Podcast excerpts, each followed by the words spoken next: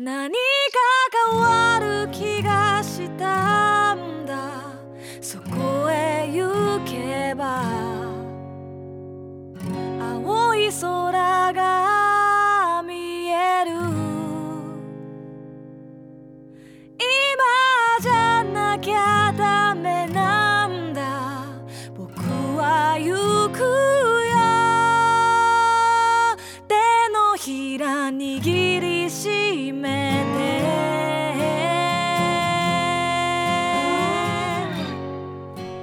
こんばんは。実体験のみで構成される旅番組旅のなる木の時間がやってまいりました。今夜皆さんと一緒に旅をさせていただくのはナビゲーターの菅井清人です。どうぞよろしくお願いします。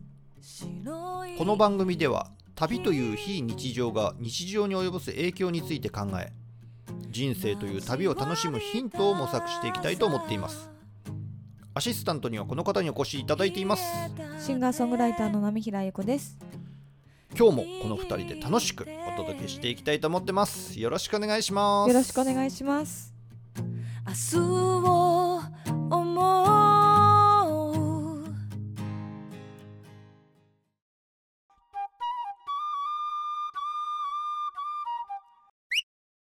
波平由子のクラウドファンディング。お。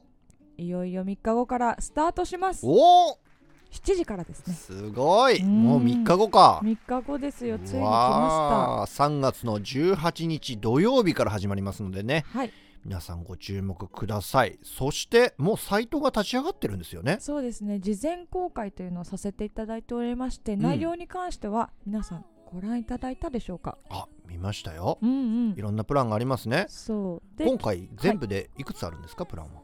今回は全部で3、4、5、7つですね7つです。7つです。7つですね、うん。今数えてましたね指折りね。いや間違いがあっちゃいけないからさ、ね把握しといてほしいな。いやいや把握はしてるんだけど不安になるじゃない。はい。そう7つだよ。ね菅井さんも確認してるじゃん、うん、そうそうそう7つですね。そうですね。うん。簡単に紹介しましょうか。そうですね。まず一つ目がこれがメインになりますけれども、はコロッとメンバーズ CD プラン、うんこちらがあります、はい。次に、はい。私肝入りのバーベキューパーティープラン。うん。そしてとにかく応援プラン。うん。波平由子コンプリートセットプラン。お。クローズドスタジオライブプラン、うん。旅のなる木特別会プラン。お。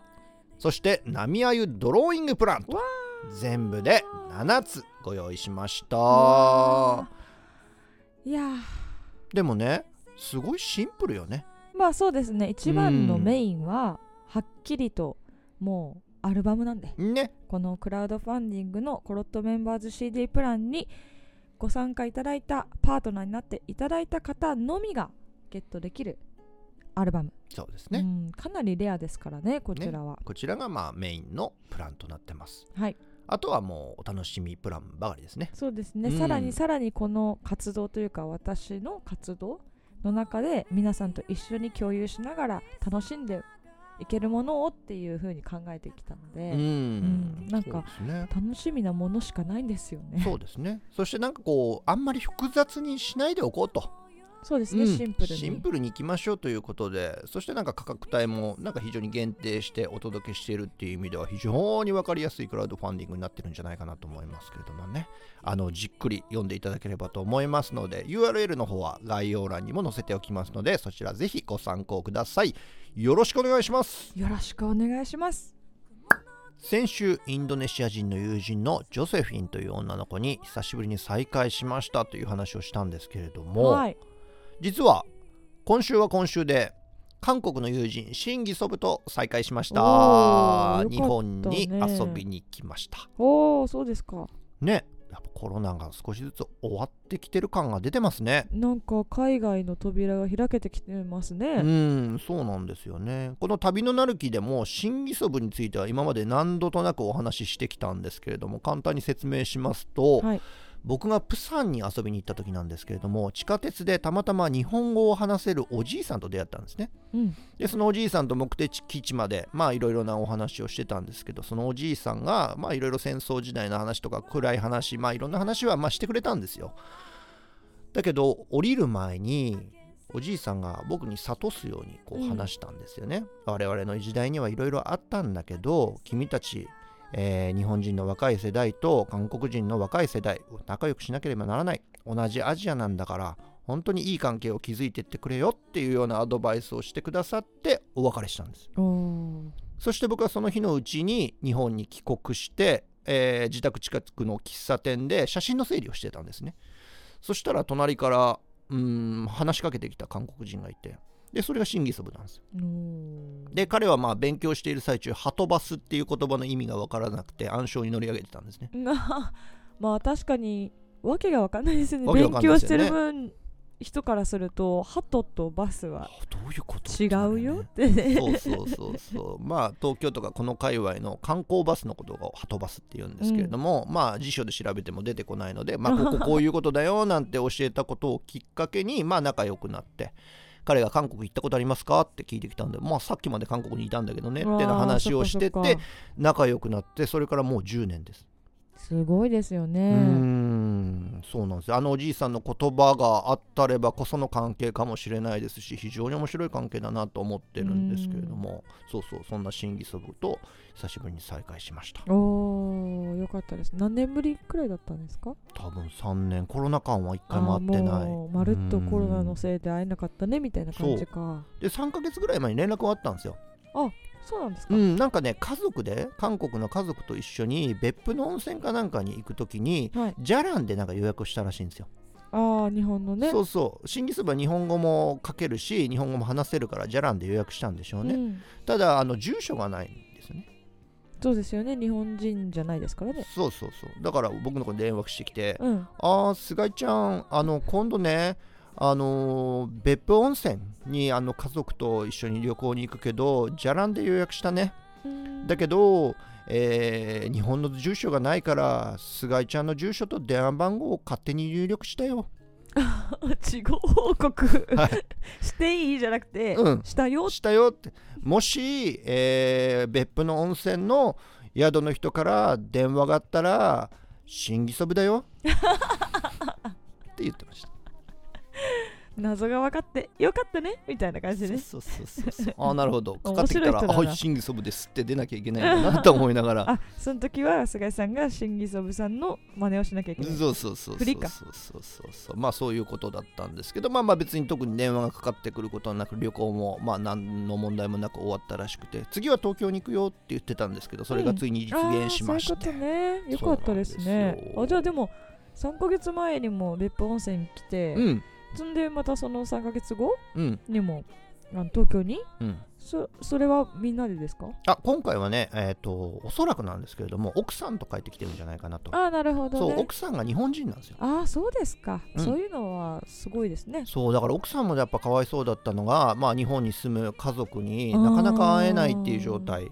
コロナのせういでんだったんだと思います。だから久しぶりの、まあ、帰国っていうことだと思うんですようん。ねでそれに審議ス部も一緒についてきていて1日ぐらいどっかでみんなで飲もうよってことで、えー一緒に飲んだっていうような話でしたへねーよかったですね。うなんかもうどんどんなんかほどけてきたというか、うそうですね。ん。すごいやっと出口がうん。しっかり見えてきた感じがしますけどね。そうですだからまあ次は我々がね海外に行くような番かもしれないですね、そうだねそうだね本当に。うん。菅井さんもなんかそろそろ行っちゃいそうですね。いや僕はもう海外ってしばらく行かないんじゃないかな。あそう。うん。そういう気持ち。なぜかというとマグロを釣らなければいけあないので。なるほど。ちょっと目的が変わってきたわけですね。そうなんですよ、あー、うん。あ違う違う違う。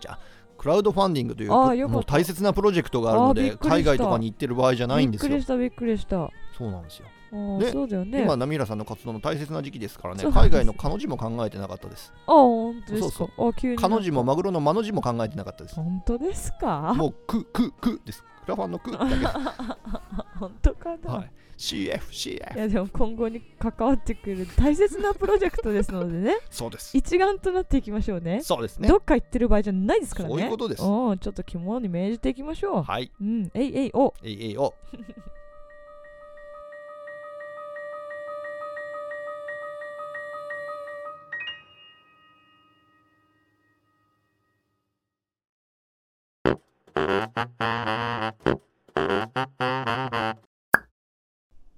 日のテーマは思い出のレストラン。うん。ナミラさん思い出のレストランの話をしてください。おー。どうぞ。あどうぞ。そんな振り方あります？下手になったのか。いや私ね思い出のっていうか思い出のっていうと過去っぽいじゃないですか。はい。あのそうじゃなくて思い出が詰まってて現在進行形で通っている。お一番いいパターンじゃないですか、うん。うん。そこがあのーどんぐりですねどんぐりというお店があるんですか？居酒屋どんぐり。なるほど。それは地元とかにあるってこそうとでか？ですす地元です。あなるほど、うんうんうん。えーどんな思い出が詰まってますか？いや家族でねずっと行ってたんで、うん。やっぱマスターとママがいろいろ知ってくれてるっていうところもそうですうし私たちのことをね見てくれているっていうのもそうだしうーんまあそこのマスターとママが本当によくしてくれるからうん毎回ね驚きをくれるんですよ。ほ サービスというか優しさとか、う、うん。そういうものへの驚きを私たちに与えてくれるんですすけどなんかね例えば湯豆腐頼んだんですよ。はい、湯豆腐を頼んだの。うん、なのになんかすごいでっかい土鍋が運ばれてきて湯豆腐あまあでもそっかここにお豆腐ねみたいな、まあそうなのかなとは思いますよね、うん。でもそこに具として持ってきたのがもう鍋。鍋の具寄せ鍋の具。ああなるほど。そう。でもお魚とかも入っちゃってんの。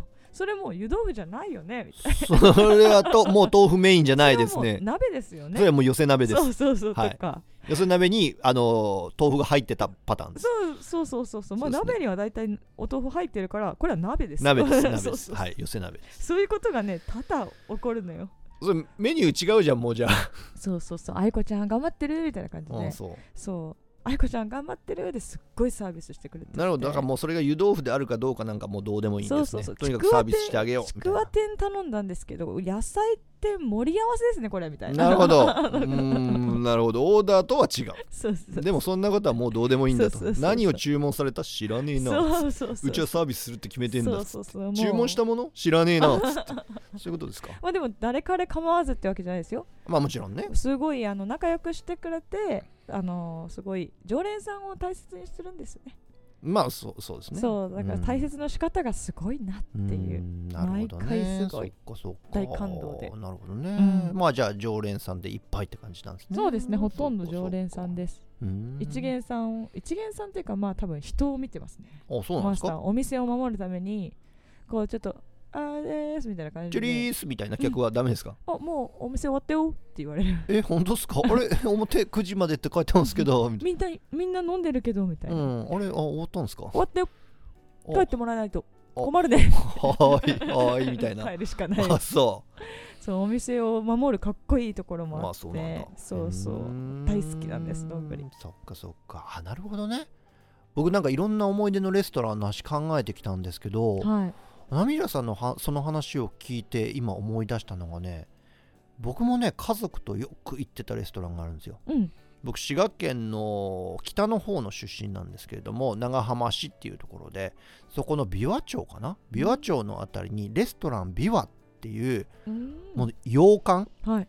のような建物のレストランがあったんですよ。うん。でそこに僕小学校の頃からよく家族で行ってておばあちゃんがまだ生きていた頃とかもおばあちゃんは車エビの天ぷらをとか決まってたの。でうん。僕たちはステーキを頼んでとか。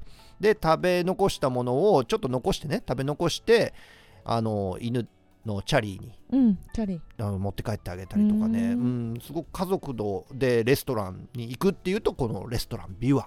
ビワ。っていう思い出があるんですけれども。でもねこのレストランビワが去年、うん。ついに閉店しちゃったんです惜しまれる。そう。でそのニュースを僕地元の友達から聞いて家族に連絡したんですよ。はい。僕はちょっともうスケジュール都合上どうしても行けない実家には今帰れないんだけれどもあのー滋賀に住んでる僕の家族みんなは行ってきたらどうだって感じで連絡したんですよね。そしたら、あのー親戚やら何人かと行ってきたみたいです。うん。よかったよかった。そうなんですよ。知らず知らずのうちに亡くなってるが一番切ないですからね。寂しいですね。ううん。んでねうちの父親にどうだったって聞いたんですけどもね。うん。まあ美味しかったね。って言ってましたね。うん足りないな。もうちょっと欲しいな。うん、あなんかすごい淡白な感今今準備してたんだけど。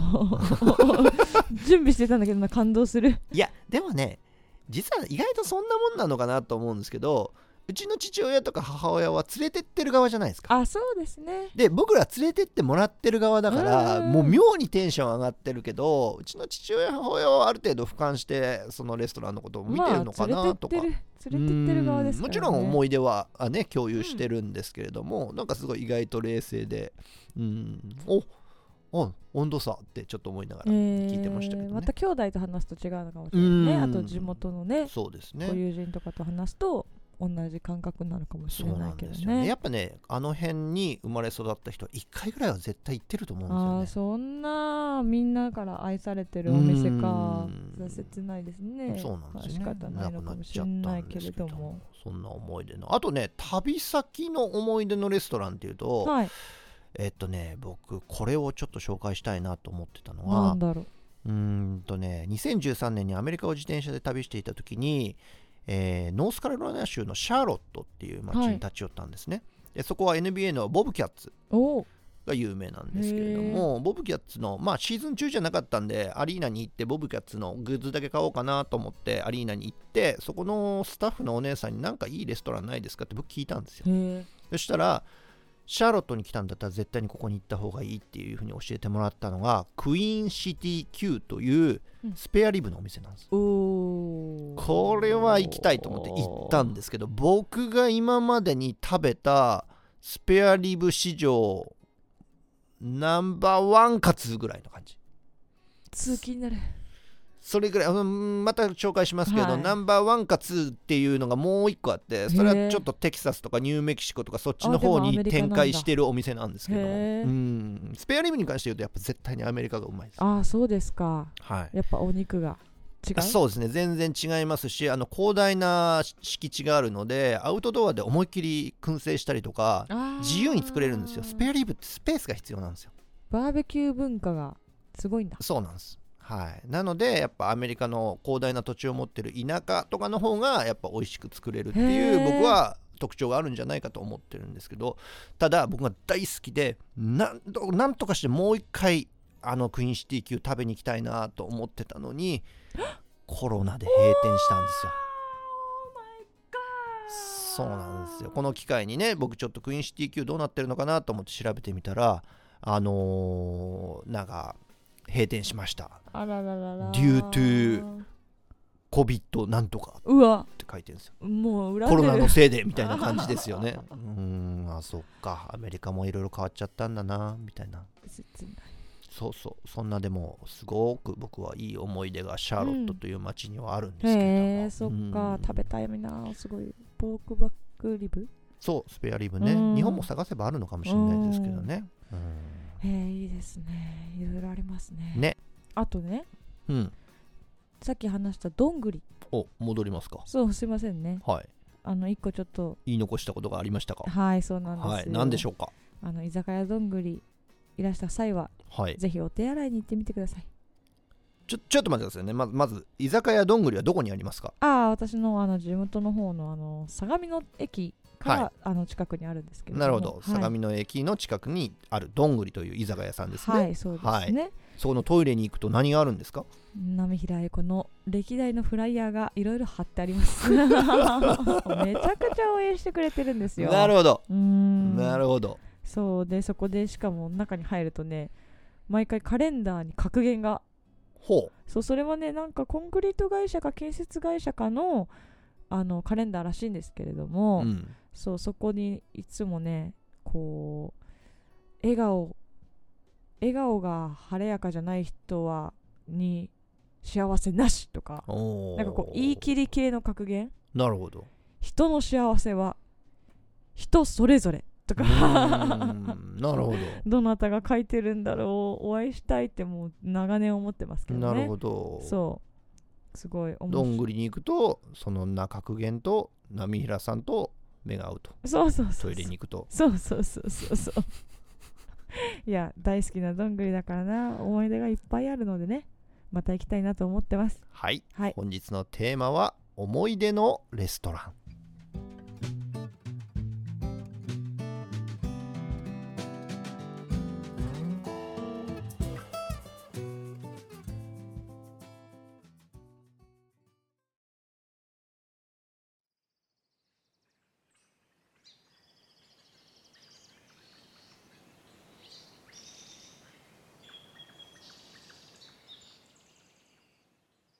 ウズベキスタンの首都タシケントから西部の町ヒバまで約1000キロのシルクロード自転車旅をしていた際中継地点のサマルカンドで食の問題を感じるようになりました。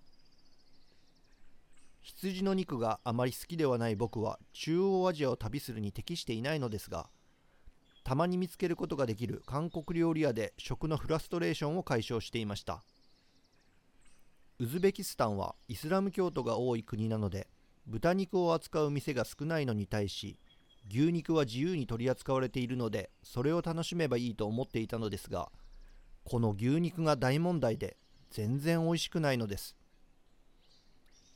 水牛か飼育環境が悪いのか理屈は分かりませんがタシケントからサマルカンドまでの数百キロ区間で何度か挑戦した結果僕の舌は完全にウズベキスタンの牛肉から離れてしまいました。シルクロードの砂漠をキャンプ用品や水を積載した重い自転車で毎日100キロ走っていると夕食には自然と肉を欲するのですが美味しい牛肉も豚肉も食べることができず苦手な羊肉を我慢して食べるか鶏肉しか選択肢がなくなってしまったのです。そんな中やってきたサマルカンドはある程度大きな町ですしウズベキスタン随一の観光都市なので探せばいろいろあるのではないかと期待し一生懸命ペダルを踏み込みました。サマルカンド市内に入ってしばらくするとアンダーパスを通らなければいけないシチュエーションが生まれ交通量が減るタイミングを待っていると頭上から「菅井さん」という声が聞こえた気がしました。ここはウズベキスタンのサマルカンド。そこで聞こえる菅井さんなんて幻聴に他ならないと疲労の蓄積を感じてしまうのですが今一度僕の名前を呼ぶ声が聞こえてきます。これは幻聴じゃないぞ。僕は周囲を見渡しました。すると頭上の橋の上から僕に手を振る日本人男性がその彼は日本からタシケントまでの飛行機で一緒だったサイクリストで彼も自由気ままにウズベキスタンを走るという話をしていました。広島から成田国際空港までも自転車でやってくるほど気合が入っている青年でタシケントに着いた初日には一緒にビールを飲みに来ました。先に出発するようなことは聞いていましたがまさかサマルカンドの路上で偶然再会するとは。我々は夕食を一緒に食べに行く約束をしたのですがその際僕はここ最近の食の悩みを打ち明け肉が食べられるお店を知らないか聞いてみたのです。すると彼はガイドブックで調べボーチカというバーベキューが美味しいブルワリーレストランを見つけてくれたので夜にそこに集合することとなりました。ボーチカはおそらくロシア語の「樽」の意味でお店の入り口には酒樽をイメージしたような扉がありカウンターには豚肉と野菜が刺さった串がたくさん置いてありました。そこから選んで焼いてもらうというシステムで僕は何本も串を注文し数日ぶりの豚肉に舌包みを打ちつつサマルカンド地ビールを堪能しました。先にサマルカンドについていた彼は翌日西に向かって走り始めましたが僕は何日かサマルカンドを見て回ることにしたので夜になると必ずボーチカを訪れテラス席でビールと一時的に復活していたタバコを楽しみつつ豚串の焼き上がりを待っていたものです。サマルカンドに行く人がいたとしてもウズベキスタン料理でもないボーチカはおすすめできませんが 1000km 以上走ったウズベキスタンの中で僕が最も裁縫したいレストランはこのボーチカで僕のシルクロード自転車旅の象徴となったのです。あの時一緒にビールを飲んだ青年は元気にしているでしょうか？サマルカンドの路上で再会したあの瞬間ボーチカで飲んだ夜僕は一生忘れることはないでしょう。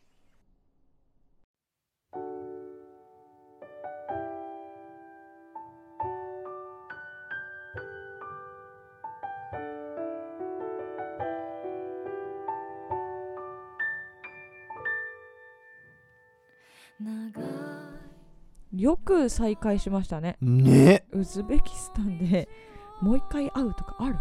菅井さんって。あウズベク語かな？うんロシア語かな？うんうん。うん、なまあこれ諏訪井さんって聞いてあのなんだろう、うん、ご機嫌いかが？みたいな意味なのかな？ぐらいな。いやそんな菅井さんって誰かが言うわけがない。空耳に違いないぐらいな感じだったんですけどパッて上見たらその彼がいて「菅井さん!」っつって叫びながら僕の写真撮ってるすすげえ。おお何やってんのーっつって。あーでもなんかそのウズベキスタン行きはい。での空港では会ってたんですよね。そうです。もう成田空港でウズベキスタン行きの飛行機に自転車を積んでる人がいる時点で僕はもう話しかけますよね。まあそうですよ。何ウズベキスタン走んの？つって「えそうなんですよ。えそうなんですか?」みたいな「うん俺も」つって「マジっすか？じゃあ向こう着いたらちょっと飲みにでも行きましょう」みたいな感じでタシケントに着いた日の夜にその青年ともう一人の旅人の方と3人であの飲みに行ってるんですよ。うんうんうん。で明日からそれぞれの旅を楽しみましょう。あねみんな安全に日本帰ってねみたいな感じで別れたんですよ。でまあそれから会えないと思うじゃないですか当然なのにサマルカンドって偶然会うって何何にも打ち合わせしてないんですけど。なんかよぎったりはしないんですか？その時にあの時のあの子かなみたいな。あーまあそうですね。まあ一本道だしシルクロードは一本なんでまあどっかで出会ってもおかしくないっちゃおかしくないんですけどそこまでの300キロぐらいの区間そっか。当然誰にも会ってないし日本人どころかアジア人にもあーそっか。アジア人っていうか、まああそこも中央アジアですけれどもうんなんか極東アジア系の人たちっていうのも誰も会ってないし。へえそっか。だからね英語も当然話さないんでみんな。ううんん。ロシア語かウズベキスタンの言葉かどっちかなんで。だから僕が理解しできるような言葉が聞こえてくるわけがないっていうそういう思いで走そってるので。本当にすごい再会だったんですね。びっくりしましたね。ーうん面そんなことがありました。はい。では菅井さん来週のテーマは何でしょうか？はい。来週のテーマは修学旅行。お修学旅行ですね。はい。はい。ここまでお聞きくださりありがとうございました。旅のなる木はノート、ポッドキャスト、Spotify からお聞きいただけます。おなじみのプラットフォームよりお楽しみいただければと思います。さてそろそろエンディングが近づいてまいりました。今週のエンディング曲はジルデコイアソシエーションさんのダブルという曲です。ジルセコさん。うん、えー4月の16日、はい。波平英子クラウドファンディング頑張るよっていう、まあ、佳境ののタイミングですよねきっと。そうですね。に、えー、水の口ネオナラでイベントをします。その時にも千尋さんにゲストでご出演いただきまごす出演いただきます。ありがとうございます。ありがとうございます。その日もすごく楽しみなんですがなんかこのダブルっていう曲は、うん。コロナ禍はい。入ったよっていう時になんかこうそれでも希望を見ていこうみたいなジルデコイアソシエーションさんの心意気というか、うん。もうとにかく前に前にみんなで前に向かっていこうみたいないろいろあるけどみたいな感じのうん。すごいなんかねかっこよさを感じたんですよね。そうん。その中でもすごく大好きな曲です。ダブルという曲で今日はお別れしたいと思いますそれではまた来週お会いしましょう。さよなら。さよなら「